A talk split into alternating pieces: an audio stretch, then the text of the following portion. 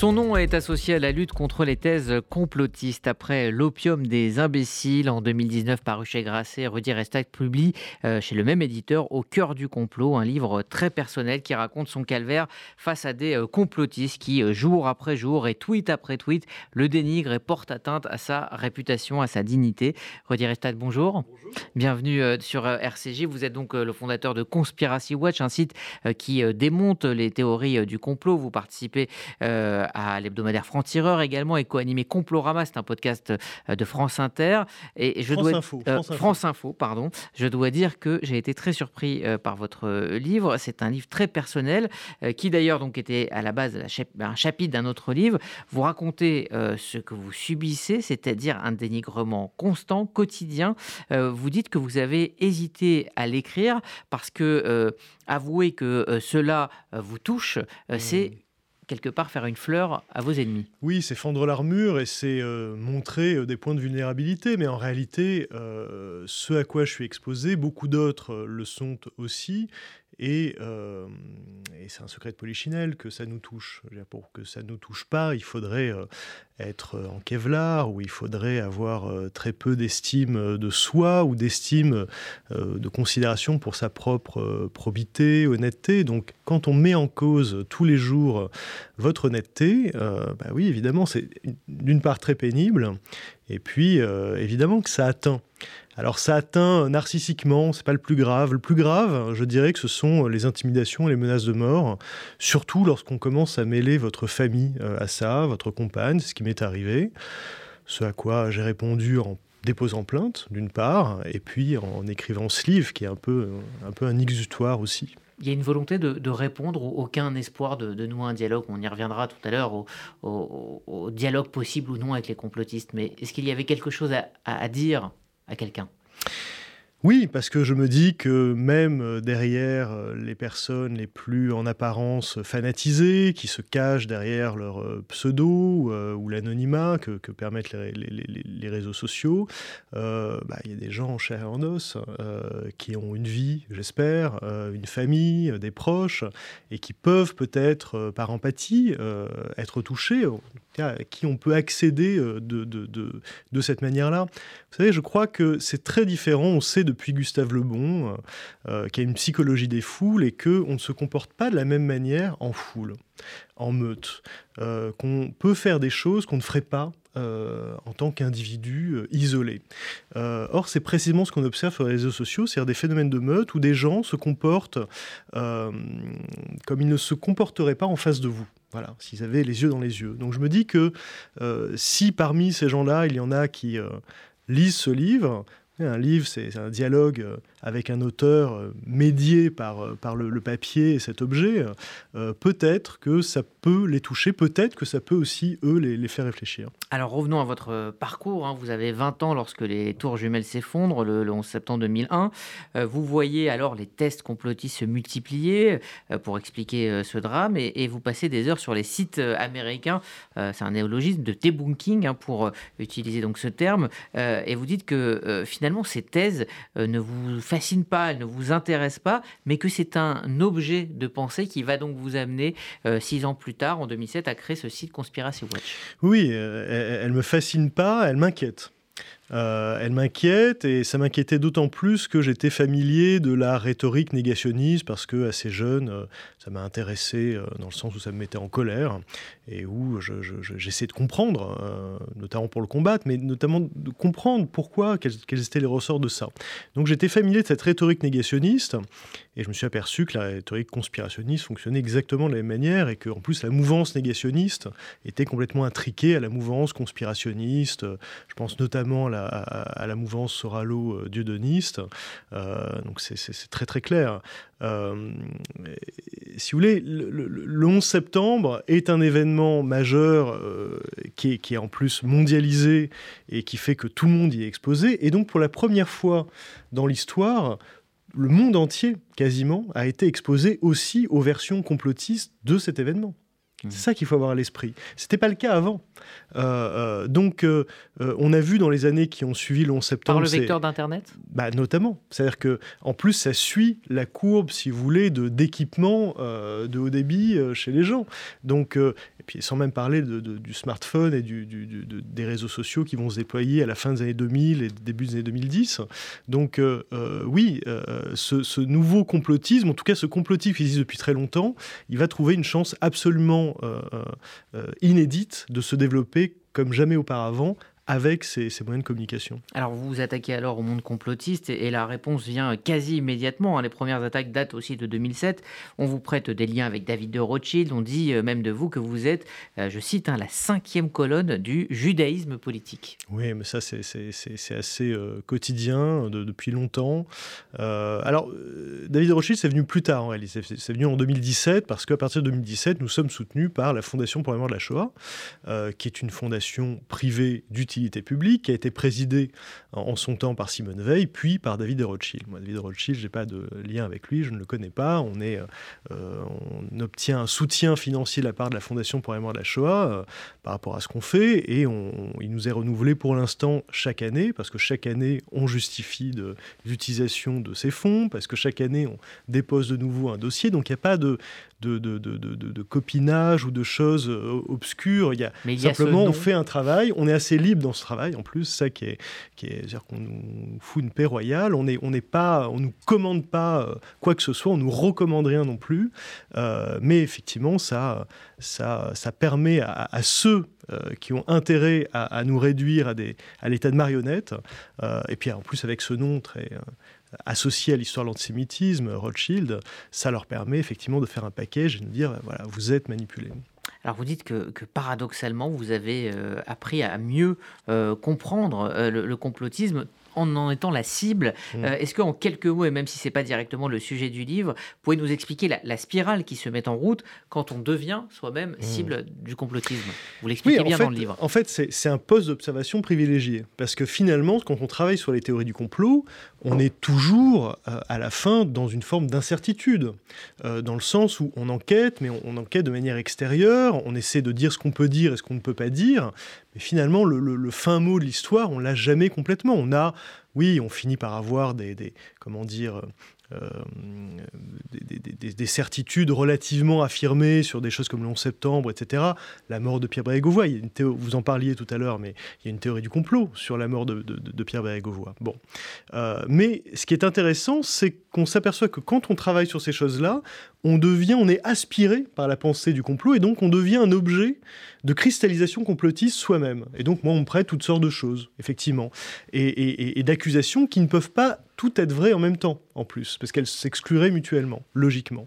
Donc, euh, ce qui est intéressant, c'est qu'on se dit, bah voilà, euh, euh, on sait, nous, mieux que quiconque, l'écart qu'il y a entre la vérité et euh, les accusations euh, dont on est la cible. Donc on voit à quel point ces accusations peuvent être mensongères et surtout, ça nous permet de mieux comprendre le passé, ça nous permet de mieux comprendre quelque chose comme l'affaire Salengro, par exemple, les calomnies qui l'ont visé euh, à l'époque, ça nous permet de mieux comprendre les procès de Moscou, les grands procès staliniens, ça permet de mieux comprendre le macartisme et je crois que c'est quelque chose qui est en train de revenir au goût du jour, malheureusement.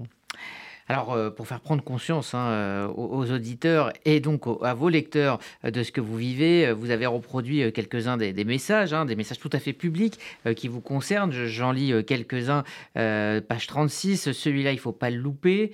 payé par Rothschild quand le peuple prendra le pouvoir. Ce que j'espère, c'est que la potence, c'est la potence directe et sans procès. Pas besoin de procès pour ce genre d'individu. Voilà le mmh. genre de, de message que vous, vous recevez. Et vous dites que c'est euh, le côté continu, la continuité euh, de euh, ces messages qui, quelque part, usent au fur et à mesure des années. Oui, c'est, vous savez, c'est le comparable au supplice chinois de la goutte d'eau. C'est-à-dire que c'est tous les jours, tous les jours, tout le temps, en permanence. Et, évidemment que ça use, évidemment que c'est, tout est fait pour vous faire sortir de vos gonds et, vous faire perdre votre sang-froid. Donc en face, et c'est aussi un vadémécum hein, que, que, ce petit livre, euh, en face, il ne faut pas euh, justement tomber dans ce piège-là. Euh, je crois qu'il faut garder la tête froide, il faut déconnecter éventuellement, on n'est pas obligé de regarder toutes ces notifications, il y a une vie à côté des réseaux sociaux, on n'a pas à être esclave de notre, de, de, nos outils, de notre smartphone. Vous dissociez d'ailleurs votre vous numérique. Oui, c'est ça, ça. On, a, on a tous maintenant un double numérique notre présence sur les réseaux sociaux. Mais vient s'ajouter à ce double numérique une sorte de double maléfique qui est en fait constitué par la somme de toutes les calomnies qui sont euh, portés contre vous. Euh, le problème, c'est que quand vous faites face à des gens qui sont nombreux, déterminés, euh, la meute, quoi, hein, vraiment, bien, ça laisse une empreinte numérique considérable. Et surtout, ça vient remplir les zones libres, parce que moi, par exemple, j'ai pas mis mon CV en ligne, j'ai pas écrit mon autobiographie et je l'ai pas mis sur Internet. Donc, globalement, j'estime que ça, ça relève pour l'essentiel de ma vie privée. et bien donc, ces, ces manques, ces trous, d'autres viennent les combler à ma place en me prêtant toutes sortes de, de, de, choses folles, voilà, de, travailler pour un tel ou un tel, ou bon, voilà. Avec toujours un brin de crédibilité aussi dans, ces, mensonges. Ah, voilà, c'est intéressant parce que si vous voulez, quand, on vous dit vous êtes agent du Mossad de la CIA, bon, ça, ça, globalement, ça fait rire tout le monde. C'est assez flatteur. On se dit, ah ben, quand même, euh, je me retrouve dans la peau d'un agent secret. Bon, c'est inepte, mais quand on vous accuse de choses assez prosaïques, euh, d'être par exemple soudoyé par un parti politique centriste à hauteur de 20 000 euros, pas une somme démente, euh, c'est complètement faux totalement. Il n'y a, pas un début de commencement de, réalité à cela. On ne sait même pas d'où ça vient. Mais, euh, si vous voulez, le, caractère complètement banal de l'accusation euh, rend la chose un peu crédible. On se dit, bah, ça ne s'invente pas. Donc une bonne calomnie, c'est une calomnie dont on peut se dire, ça ne s'invente pas, et dont on peut ajouter qu'il n'y a pas de fumée sans feu. Or, si, ça s'est vu, il, il, peut y avoir de la fumée sans feu, dans le sens où, euh, derrière les théories du complot, il n'y a pas, euh, je crois, euh, forcément de noyau de vérité. Ça, c'est une thèse, à mon avis, qui relève de la complaisance à l'égard du complotisme que les théories du complot s'ancrent dans le réel. Très souvent, elles parlent du réel. On ne parle pas de, chevaux ailés ou de, bêtes chimériques, etc. On vous parle de la réalité. Euh, ça, oui, elles s'ancrent dans le réel. Mais en revanche, euh, je suis bien placé pour dire que un certain nombre de ces accusations sont absolument fausses. Voilà. Alors au cœur de votre livre, au cœur de votre réflexion, il y a, cette question de savoir s'il faut répondre et dialoguer avec un complotiste. Et, vous dites euh, ceci, vous dites si le dialogue est possible avec un complotiste, c'est que vous n'êtes pas devant un vrai complotiste. Bah oui, je crois, parce que ce qu'on appelle les complotistes sont des gens qui sont dans la croyance en réalité, qui sont même sortes de, fanatiques de leur propre cause, qui ne sont pas en réalité accessibles à, des arguments contraires, qui sont dans l'obstination, euh, euh, qui, lorsque vous euh, démontez un de leurs arguments, reviennent avec dix autres contre-arguments, balayent complètement ce que vous avez dit. Donc ils ne sont pas dans une recherche désintéressée de la vérité, ils sont dans ce qui va conforter leur vision du monde et la thèse qu'ils veulent absolument défendre, à laquelle ils tiennent parfois pour des raisons psychologiques. Le plus souvent, c'est pour des raisons à la fois politico-idéologiques, éventuellement mercantiles, c'est leur business. Mais pour beaucoup d'entre eux, c'est pour des raisons psychologiques. Ils ne peuvent pas lâcher euh, euh, ce récit-là. Et donc, ils, sont dans une forme, ils entrent nécessairement dans une forme de mauvaise foi. Alors très honnêtement, vous vous sent euh, excédé euh, dans, ce livre et vous posez cette question, notre modération face à la meute serait-elle une faiblesse? Oui, ça vous savez, il y, a, un passage très connu des confessions euh, de, Rousseau où il parle de l'épisode du ruban. Il a, volé un ruban et puis il en accuse une domestique. On convoque la domestique. elle est accusée. Elle dit qu'elle n'a rien à voir avec ça. elle le dit de manière très modérée. Et lui, Jean-Jacques, l'accuse, elle, euh, en mentant éhontément. Euh, avec un, comment dire avec un, aplomb euh, assez diabolique ce sont ses, mots à, lui hein, d'ailleurs et, c'est précisément à ça qu'on fait face lorsqu'on lutte contre le complotisme c'est qu'on a des en face de nous des gens qui n'ont mais absolument aucun respect pour la réalité des faits pour la question du vrai ou du faux, et dont les suiveurs, les followers, les abonnés sont dans les mêmes dispositions. C'est-à-dire qu'on est face à des gens qui de toute façon agissent comme des supporters d'une équipe de foot. Euh, même si l'arbitre a fait une erreur, ben, de toute façon, l'important, c'est que leur équipe gagne. Et, voilà, donc il ne faut pas en attendre grand-chose en matière de, respect euh, de, de, la vérité. Alors il y a bien évidemment en toile de fond euh, la caisse de résonance qui est Internet, mais vous expliquez aussi que ce mécanisme de la calomnie est le même, quelles que soient les époques. Et vous citez, on en parlait tout à l'heure avec Noël le, Noir, le ministre du Front Populaire, Roger Salingro. Oui, Roger Salingro, c'est c'est le, ministre de l'Intérieur qui arrive en juin 36 et qui dissout les ligues d'extrême droite, qui s'étaient illustrées deux ans plus tôt avec en février 34 et, et ça l'extrême droite va essayer de lui faire payer et va lancer une campagne de calomnie, diffamation à son encontre.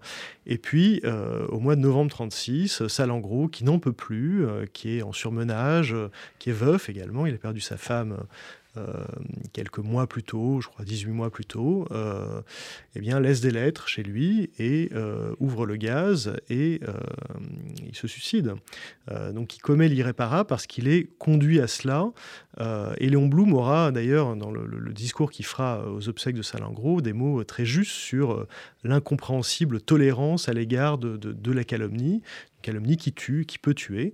Et, je me dis aussi en écrivant ce livre que euh, le harcèlement tue déjà, compris chez les jeunes, euh, euh, et que il ne faut pas écarter, balayer d'un revers de la main ces choses-là sous prétexte que c'est Internet et que sur Internet, on a le droit de tout dire, etc. Non, il n'y a aucun, aucune raison valable pour que Internet soit un espace de non-droit, qu'on ne le régule pas et qu'on ne mette pas surtout les gens face à leurs responsabilités, à la responsabilité de leurs actes et de leurs paroles. Vous craignez que la prochaine étape soit effectivement le suicide d'un journaliste harcelé? Pas seulement d'un journaliste, mais oui, notamment parce que, parce que aujourd'hui, travailler sur la désinformation, la propagande, le complotisme, c'est s'exposer à cette violence-là. Ça n'est pas normal, parce que, encore une fois, euh, on fait un travail qui est euh, dans la modération, qui est presque clinique, on documente ça euh, de manière très très objective, sourcée, etc. On n'est pas dans l'hystérie, on ne mène de campagne contre personne, on ne lance pas, il n'y a, pas de chasse aux sorcières. Par exemple, vous savez, une manière de me présenter qui, m'est assez pénible. On dit vous êtes un, chasseur de complotistes ou euh, vous traquez les complotistes. C'est pas du tout le sentiment que j'ai. Hein. Moi et mon équipe, je ne crois pas que ce soit ce qu'on fait. Nous, on essaie de mettre en garde par rapport à des discours dangereux qui ont eu des conséquences euh, dans le passé, qui en ont encore, euh, et de discuter ces thèses-là le plus honnêtement possible. que ça génère une telle violence, est un problème qui nous concerne tous, en fait, pas seulement les journalistes. Alors, euh, on sent clairement une, vraie fatigue chez vous, presque un, désarroi. Euh, on sort un peu aussi peiné euh, de, votre livre. comment voyez-vous la suite? Pour moi, vous voulez dire, ou pour tout le pour monde vous, Pour vous, est-ce que c'est facile de, porter ce fardeau encore 5 et 10 ans avec les, les conséquences que vous expliquez très bien dans le livre sur vous, votre famille? Je ne sais pas, j'ai pas la réponse à cette question. Euh, c'est une question que je me pose. Euh, euh, parce que je suis à un moment de ma vie où, à la rigueur, je pourrais faire autre chose. donc oui, c'est usant. Je ne vais pas mentir, c'est vrai, c'est usant.